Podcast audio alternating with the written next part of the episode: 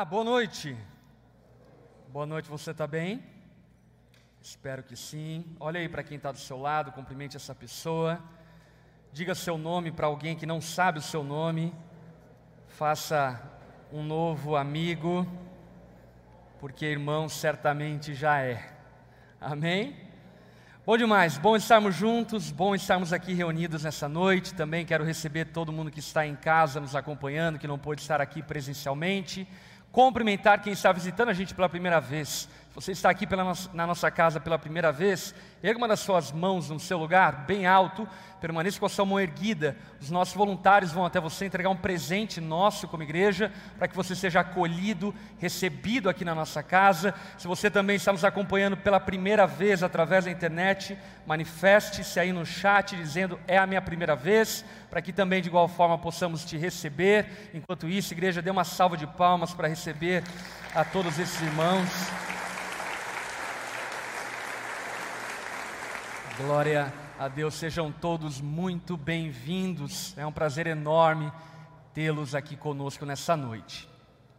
Na semana passada, no domingo pela noite, não pude estar aqui, porque estava visitando a nossa igreja em Florianópolis e foi um tempo maravilhoso. Queria compartilhar com vocês. É maravilhoso ver o que Deus tem feito na nossa igreja, na capital catarinense, lá em Floripa, seja orando pelo pastor da Onda Dura Floripa e também por toda a igreja que está reunida lá. Enfim, foi um tempo muito especial. Hoje pela manhã também estive na nossa igreja, lá em São Paulo, na Onda Dura São Paulo, e que tempo incrível que Deus tem feito na nossa igreja em São Paulo, é algo muito singular, especial, portanto também esteja orando pela nossa igreja lá em São Paulo. Também queria compartilhar com vocês acerca do que aconteceu aqui nessa semana na nossa casa. Na quarta-feira, nós tivemos a oportunidade de promover uma feira de empregos, onde muitos irmãos e também pessoas da comunidade em geral vieram até aqui, de alguma forma pudemos conectar essas pessoas a alguma vaga de emprego, conectar essas pessoas a algum agente que pudesse dar a eles a oportunidade de emprego. Então, é algo muito legal e, inclusive, honro todos os voluntários, todo mundo que trabalha, auxiliares pastorais que auxiliam no nosso Ministério Hope, que é o nosso Ministério de Ação Social. Então, bem, então aqui fica destacado isso. Uma outra alegria que eu queria compartilhar com vocês antes de irmos para a palavra Agora, no mês de outubro, eu e o pastor Eloy vamos estar indo para Portugal para darmos um passo a seguir na nossa igreja lá em Portugal. Vamos ter uma reunião no dia 9 em Lisboa e no dia 10 em Porto. Portanto, esteja orando por isso e não apenas orando, mas talvez você tenha familiares, amigos que estão meio deslocados lá, conecte eles a nós e tenho certeza que serão muito bem-vindos e muito bem servidos na igreja que nós estamos estabelecendo lá em Portugal. Enfim, só alguns motivos de alegria e também de orações para que Deus possa continuar abençoando a obra que é dele e a igreja que é dele. Amém? Dito isto, quero convidar você a abrir a sua Bíblia no Evangelho de Marcos, no capítulo 4, no verso 35. Marcos, capítulo 4, verso 35. Hoje vamos para a última porção do Evangelho de Marcos que trataremos nesse tema. Depois, em um tempo oportuno, retornaremos para prosseguir no Evangelho de Marcos, mas nesse período nós vamos dar uma parada aqui no capítulo 4, e eu creio que Deus tem algo muito pontual e especial para falar ao seu coração. O título da mensagem que eu quero compartilhar com a igreja nessa noite, eu intitulei de O Deus das Tempestades. O Deus das Tempestades. Vamos ler o texto bíblico juntos? Marcos capítulo 4, verso 35. Ao anoitecer, Jesus disse aos seus discípulos: Vamos atravessar para o outro lado do mar. Com ele a bordo, partiram e deixaram a multidão para trás, embora outros barcos os seguissem. Logo, uma forte tempestade se levantou, as ondas arrebentavam sobre o barco, que começou a encher-se de água. Jesus dormia na parte de trás do barco, com a cabeça numa almofada. Os discípulos o acordaram clamando: Mestre, vamos morrer. O Senhor não se importa. Jesus despertou, repreendeu o vento e disse ao mar: Silêncio, aquiete-se. E de repente, o vento parou. E houve grande calmaria. Então Jesus lhes perguntou: Por que estão com medo? Ainda não têm fé? Apavorados, os discípulos diziam uns aos outros: Quem é este homem? Até o vento e o mar lhe obedecem. Vamos orar? Baixa tua cabeça, fecha seus olhos, vamos conversar com o Senhor.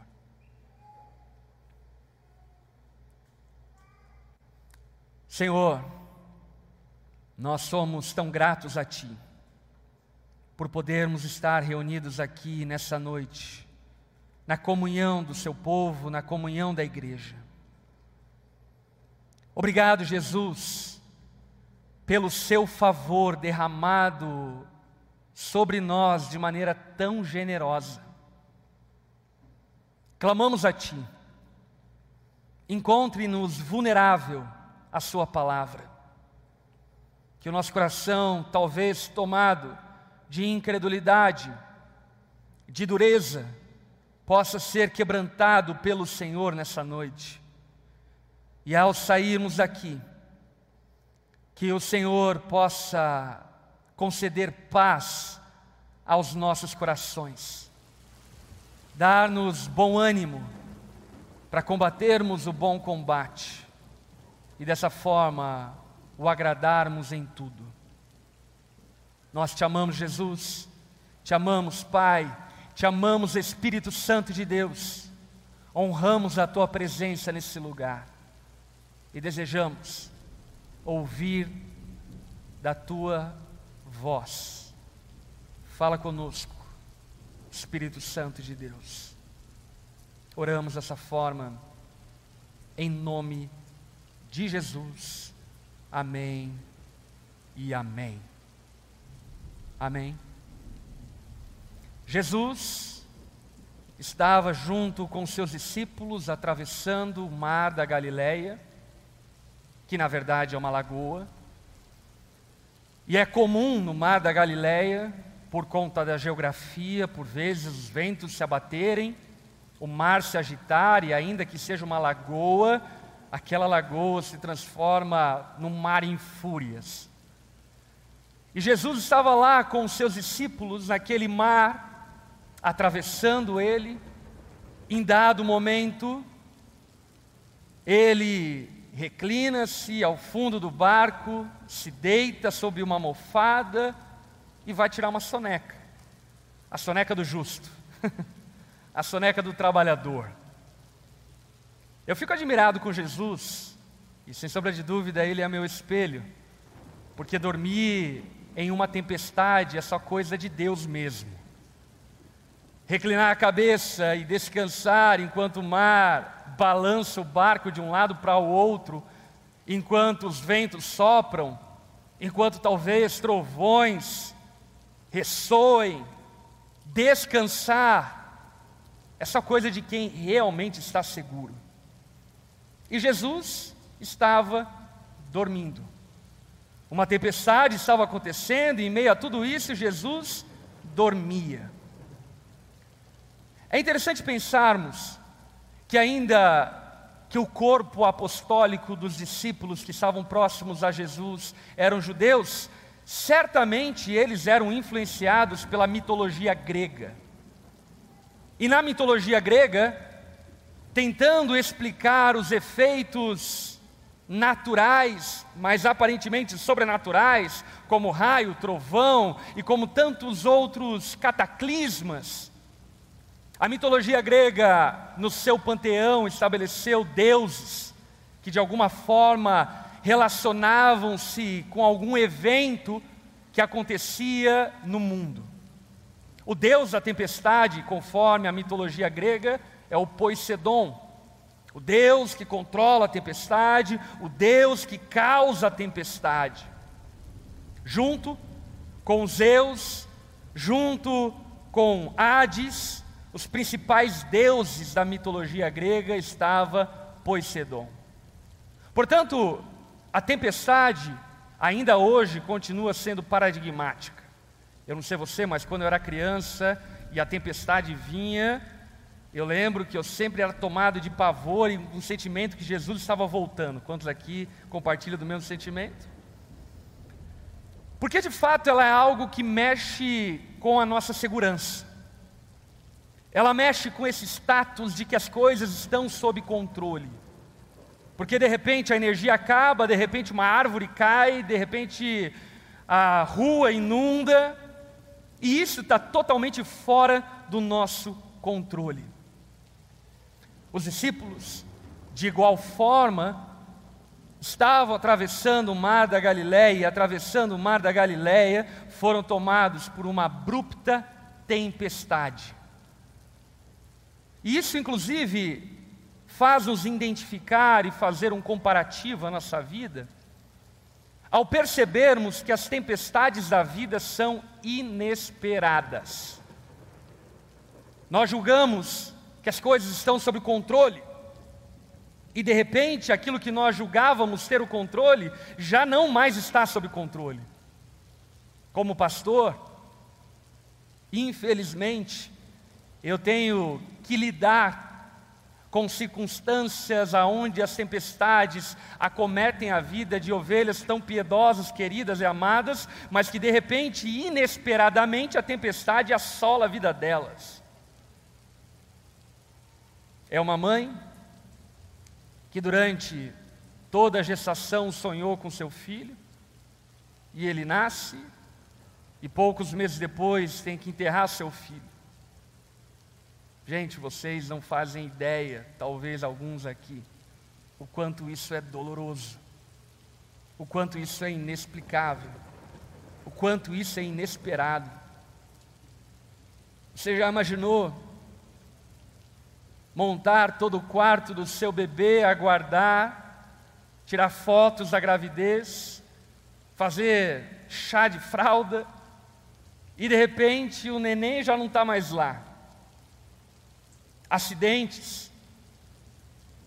Lembro de uma ocasião onde uma ovelha querida, inesperadamente numa noite, teve a sua casa explodida por causa do gás que vazou.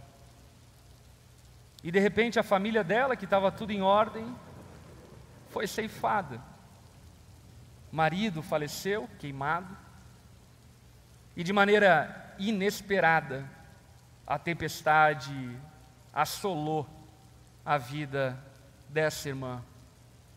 Um jovem, jovem que perde o seu pai, uma mãe que perde seu filho, coisas que nós não esperamos que aconteçam. Lembro, infelizmente, de em alguns momentos ter que consolar mães e pais que choravam a morte dos seus filhos. A gente não foi criado para isso.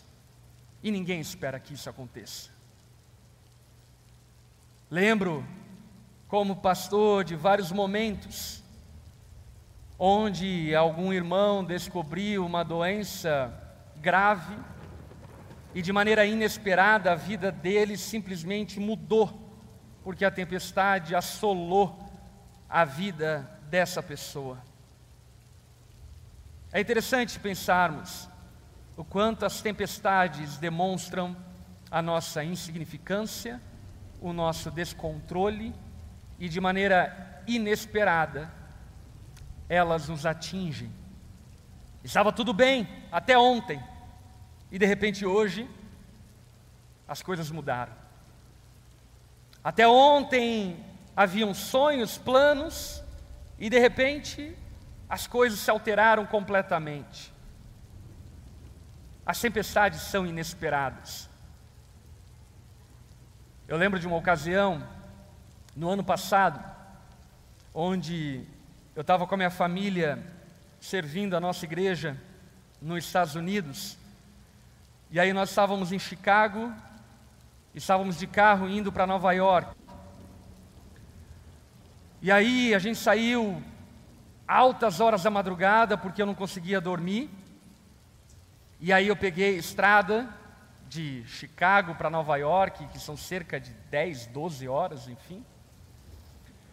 E a gente feliz, porque estava com a família, servindo a Deus, e era também o nosso período de férias. E andando de carro, de repente, de madrugada, os pequenos dormiram atrás, a minha esposa dormiu do lado, e eu estava sozinho na estrada nos Estados Unidos, que é maravilhosa. Eu falei, ah, vou pisar um pouco, né, para chegar mais rápido ao destino. E eu lembro que apertei um pouco o pé no acelerador e de madrugada nenhum carro na estrada e de repente, meu irmão, parecia filme de Hollywood. Assim que o helicóptero estava perseguindo o meu carro. A polícia veio, ligou sirene e eu vou dizer para vocês que eu me senti por um segundo foragido da justiça. E falei, meu irmão, o que, que eu estou devendo? e eu lembro que quando eu vi a sirene, eu já cutuquei a Lari, a Lari olhou para trás, as crianças estavam dormindo e ela sacudia as crianças, dizendo: Meu Deus, acorda, acorda, acorda. Não sei por que as pessoas têm medo da polícia, né? Mas enfim, temos. E aí, de repente, a polícia encostou, a gente encostou, e aí o policial veio, conversou comigo, e eu com meu inglês tupiniquim, enfim, falei um pouco lá com ele. E resumidamente, levei uma multa por causa da velocidade. E aquilo que estava muito agradável, uma família feliz indo de Chicago para Nova York, que é coisa maravilhosa do que é essa. A gente foi tomado por um susto e eu estava inseguro se eu seria preso ou o que, que aconteceria, porque eu estava realmente acima do limite. E isso me mostra o quanto a vida ela é inesperada. As coisas são inesperadas. Ninguém sai de casa pensando que vai sofrer um acidente. A gente sofre acidente. Ninguém sai de casa pensando que vai ter problema no trabalho, de repente você é demitido. As tempestades são inesperadas. E por serem inesperadas, elas revelam o nosso descontrole. Mas o grande questionamento é: será que nós perdemos o controle na tempestade? Será que a tempestade rouba de nós o controle? Na verdade, a tempestade nos mostra que nós nunca tivemos o controle de absolutamente nada. É só uma ilusão. Uma ilusão de pensarmos que temos os nossos filhos nas nossas mãos, que temos o trabalho na nossa mão, que temos a garantia do sucesso do casamento na minha mão. E a tempestade, ela nos humilha mostrando que na verdade nunca tivemos o controle de nada. E isso, sem sombra de dúvidas, gera alguns problemas filosóficos. Porque nós cremos em Jesus, amém? E as tempestades, elas confrontam as nossas ideias e a nossa fé. O primeiro confronto, óbvio, em meio à tempestade é a tempestade vem até mesmo quando Deus está presente. Porque existe uma falsa ideia de que se eu estou com Deus, vai dar tudo certo e a tempestade não vai acometer o meu barco. Pode até acometer o barco do vizinho, mas o meu barco não. Pedro, Tiago e João no barquinho no mar da Galileia. Felizes e tranquilos, porque a tempestade não acomete o nosso barco. Mas de repente, ao ver essa história relatada por Marcos, nós vemos que o próprio Deus está no barco. Que o próprio Deus, Criador dos céus e da terra, que o Cristo, o Salvador e o Redentor, estava ali no barco. E isso, sem sombra de dúvidas, é confrontante demais, por conta de que por vezes nós podemos pensar que porque temos Jesus nós não vamos passar por depressão, porque temos Jesus a gente não vai passar por uma crise conjugal. E esse texto revela-nos que, ainda que tenhamos Jesus no nosso barco, que ainda que tenhamos uma vida piedosa e temente ao Senhor, nós podemos atravessar diversas adversidades. A presença dos problemas na sua vida não aponta para a ausência de Deus nela. A presença de tempestades na sua história não apontam para um Deus que está ausente, que não está presente na sua vida. Eu vou dizer para você, como pastor, eu já vi cristãos muito melhores do que eu passando por depressão. Como pastor, eu já vi pessoas muito mais piedosas que eu passando por crises severas na sua família. E o que eu e você precisamos entender e compreender que a presença da tempestade não significa ausência de Deus. Amém? Segundo grande problema filosófico, e talvez esse seja o maior, é que Deus se faz presente, mas Ele está dormindo. Vamos abrir o jogo? Quantos aqui já tiveram a impressão que Deus estava dormindo enquanto você estava passando por dificuldades? Quantos? Deus, onde você está? Não é possível.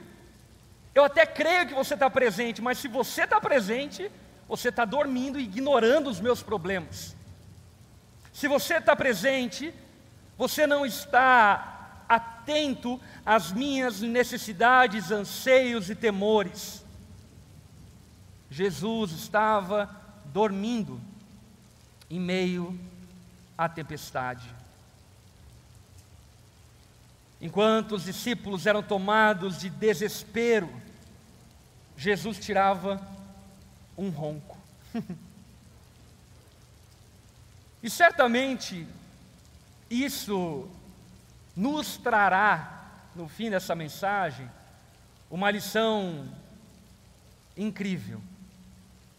Mas por enquanto, fica apenas essa impressão de que Jesus não se importa com aquilo que eu estou passando.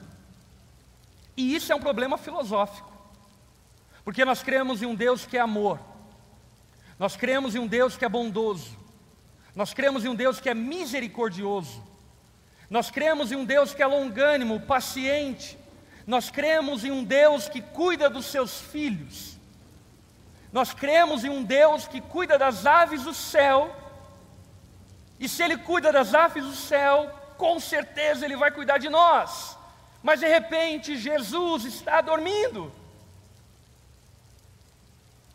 Eu não sei você, mas sem sombra de dúvida, isso é um princípio de uma crise profunda. E essa crise profunda é descrita de maneira muito clara por João Marcos, para que nós conheçamos toda a nossa humanidade mas ao mesmo tempo toda a divindade que há em Jesus. No texto em que nós lemos, três grandes perguntas são feitas. Três grandes perguntas que talvez você também faça enquanto atravessa uma tempestade. A primeira grande pergunta feita pelos discípulos no texto em que nós lemos é: Mestre, Vamos morrer, uma afirmação. E aí então uma pergunta: O Senhor não se importa? Honestamente, você já viveu acreditando que Deus não se importava com você? Você já se questionou perguntando aos céus: Você não se importa comigo?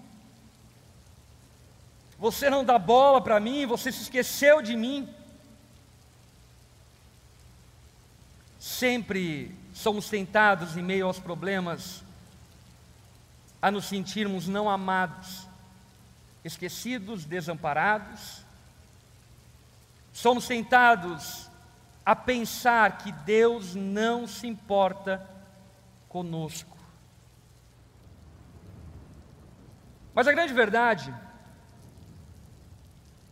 é que o Senhor se importa conosco. O Senhor se importa com a sua solidão. O Senhor se importa com a sua fraqueza, com o seu luto, com a sua dor, com o abandono, com a crise, com o desemprego. O Senhor se importa. A palavra nos dá fundamento suficiente para que saibamos que Ele se importa. Mas como Ele se importa se Ele está dormindo? ok, eu até creio no restante da Bíblia que diz que Ele se importa, mas o fato é que a tempestade está assolando a minha vida, os ventos estão soprando, o barco está quase virando, as águas estão enchendo o barco e por pouco ele não está afundando. E Jesus não faz absolutamente nada, porque eu acho que ele não se importa comigo. Talvez esse seja o questionamento que você esteja fazendo nesse momento da tua vida. A segunda grande pergunta de Jesus confronta a primeira pergunta dos discípulos. A segunda grande pergunta de Jesus é: por que estão com medo? Ainda não têm fé? Por que estão com medo? A primeira pergunta dos discípulos era: por que você não se importa conosco?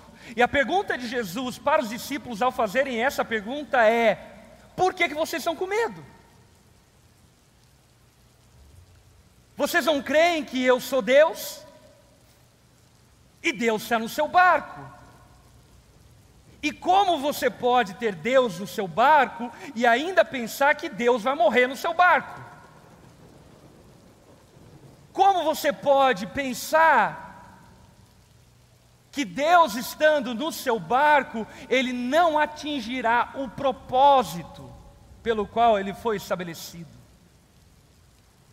Na verdade, o sentimento de que Deus não se importa conosco, que sem sombra de dúvida é um devaneio por vezes que nós cristãos enfrentamos, aponta para uma fé vacilante e que precisa ser amadurecida. O medo, ele pressupõe um entendimento raso de quem Deus é e do poder de Deus. Porque os discípulos pensavam que o fato de eles serem Deus no barco deles era sinônimo de não terem problemas. E Jesus mostra ao longo dessa história que, na verdade, o fato de termos Deus no nosso barco é sinônimo de livramento, de vitória, de salvação. E para sermos salvos, a gente precisa estar em sérios problemas. A pergunta de Jesus aos discípulos é: por que estão com medo? Essa pergunta certamente vem carregada de entrelinhas, porque estava ali no barco aquele que criou o vento, estava ali no barco aquele que criou o mar, estava ali no barco aquele que criou os raios e os trovões, aquele que criou a madeira que fez o barco. E será que ele perdeu o controle de alguma coisa? Será que o Deus que criou todas as coisas perdeu o controle das coisas porque ele estava descansando e dormindo no barco.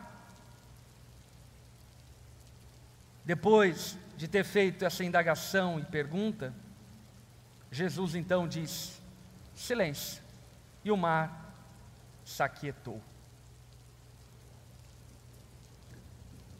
Isso é assombroso, porque revela um Deus que não apenas tem controle para parar a tempestade, mas um Deus que é poderoso para nos preservar mesmo em meio às tempestades. Para um Deus que nos guarda e nos segura mesmo em meio a tempestade. E certamente, quando o livramento vem, como veio aos discípulos, a pergunta que eles fizeram, a pergunta que nós fazemos: quem é este homem que até o vento e o mar lhe obedecem? Você consegue entender o que estava acontecendo aqui? Os discípulos de Jesus até tinham a revelação correta de quem era Jesus, mas eles ainda não haviam entendido as implicações de quem era Jesus. Quem era Jesus? O Deus que criou os céus e a terra. Quem era Jesus? Aquele que controla os ventos, os mares, aquele que controla as estrelas, os raios, os trovões, e aquele que controla todas essas coisas, estava sentado naquele barco e os discípulos não conseguiam perceber isso.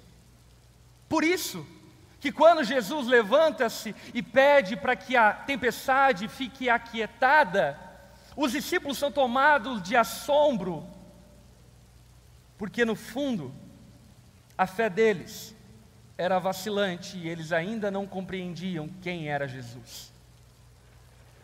E a pergunta que eu faço a você é: você compreende quem é Jesus?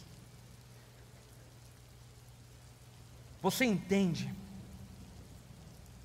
quem está segurando a sua vida? Você entende nas mãos de quem estão os seus dias? Você consegue compreender quem lhe garantiu a vida eterna? Quem lhe garantiu a salvação? Não é um homem comum, é o próprio Deus. E talvez, ao atravessar por adversidades tempestades como os discípulos, você cometa o erro cracho e arrogante que por vezes nós somos tentados a cometer. O erro de tentar entender o motivo pelo qual estamos passando pela tempestade. E sabe de uma coisa? Jó nunca viu os motivos do seu sofrimento se tornarem claros para ele. Mas Jó se viu por contente quando viu a face de Deus. E a face de Deus fez com que tudo fizesse sentido. Os discípulos não tiveram a resposta da pergunta do porquê discípulos de Cristo passam por tempestades, mas quando eles viram a face de Cristo, aquietando a tempestade, eles entenderam quem estava guardando a vida deles. Aquele que está no barco da nossa vida, aquele que está no barco da nossa história, certamente é Jesus. E se nós temos dificuldade em confiar em Deus em meio às tempestades, como podemos confiar nele para a vida eterna? Se nós, enquanto enfrentamos adversidades, titubeamos na fé, como nós podemos ter paz e segurança ao saber que a nossa vida está seguro para toda a eternidade? Jesus dormia nas tempestades, porque na verdade, a tempestade, ainda que ele estivesse dormindo, obedecia a sua ordem. E eu sei que talvez seja pedir muito, mas é necessário que cresçamos em fé, amém? É necessário que aprendamos, talvez passo a passo, reagir diferente às adversidades e tempestades que possamos enfrentar. Talvez alguns anos atrás, quando o teu filho chegava com febre em casa, você achava que era câncer. E é necessário que passo a passo você vai crescendo em confiança no Senhor. E mesmo que se porventura algo terrível como isso possa te acometer, é necessário que saibamos que se confiamos em Deus, Ele está no nosso barco e tudo está sob controle. E uma coisa que eu tenho aprendido é que a tempestade é o meio mais rápido para nos levar ao destino que o Senhor tem para cada um de nós. Eu não tenho dúvida de que aquilo que aprendemos em meio à adversidade é incomparavelmente superior àquilo que aprendemos em tempos de calmaria. A grande questão, ao ouvirmos o relato de Marcos acerca daquilo que Jesus estava enfrentando e passando junto com eles ali, é algo que deve nos ensinar acerca de quem Deus é. Quem Deus é. Olha para quem está ao teu lado, diga a essa pessoa: Deus é o Criador dos céus e da terra. Ponto. Amém? Ele é o Criador dos céus e da terra. Os ventos não o surpreendem. Os trovões não pegam Deus de surpresa. Talvez nós não entendamos porque estamos passando pelo que estamos passando, mas certamente o Senhor está guardando e cuidando de cada um dos seus filhos. Está cuidando de nós, está cuidando de você, está cuidando da sua casa, porque algo que precisamos aprender a partir desse texto, primeiro é Jesus está nas tempestades. Amém? Ele está. Acredite. Jesus está em meio às tempestades. E segunda coisa que fica-nos de lição é, mesmo que pensemos que Jesus está dormindo e que ele perdeu o controle, ele continua tendo o controle de todas as coisas, de absolutamente todas as coisas. Baixe tua cabeça, feche seus olhos.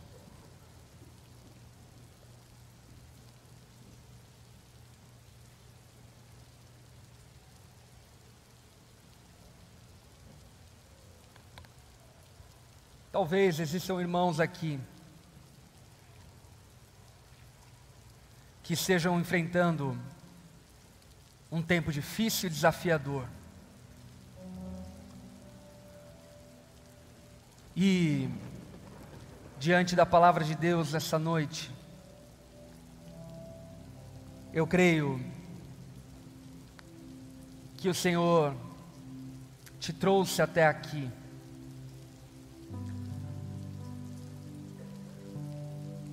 Para saber que, mesmo que a tempestade esteja assolando o seu barco, Jesus está presente e ele não perdeu o controle de absolutamente nada.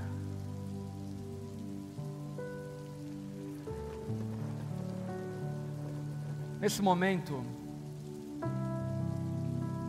eu quero convidar você a ouvir essa canção e colocar o seu coração diante do Senhor,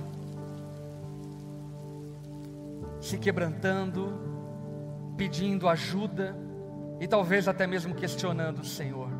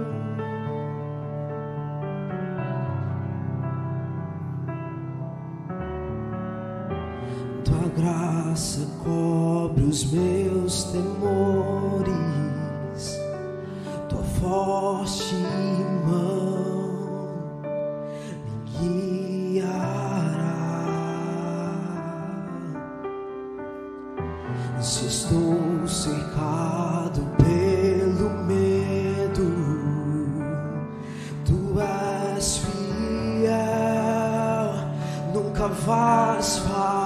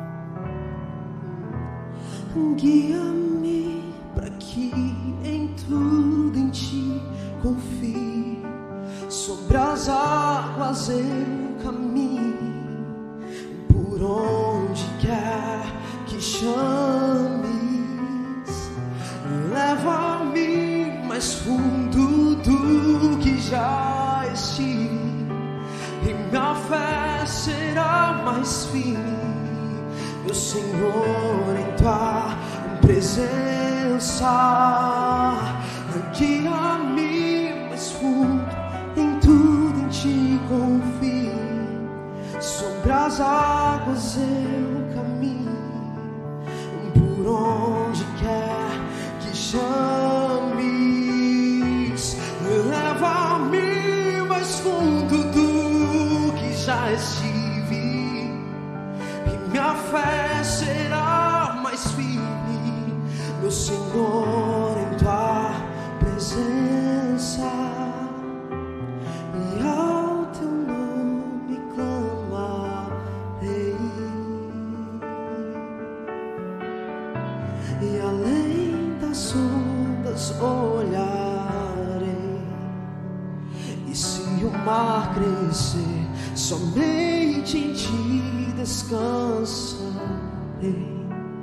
pois eu sou teu e tu és meu.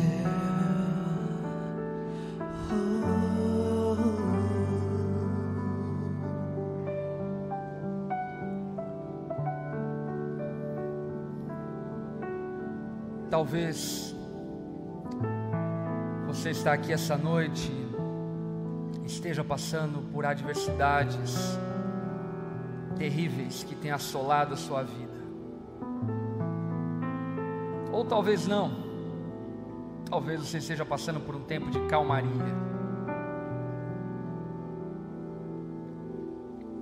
E eu acredito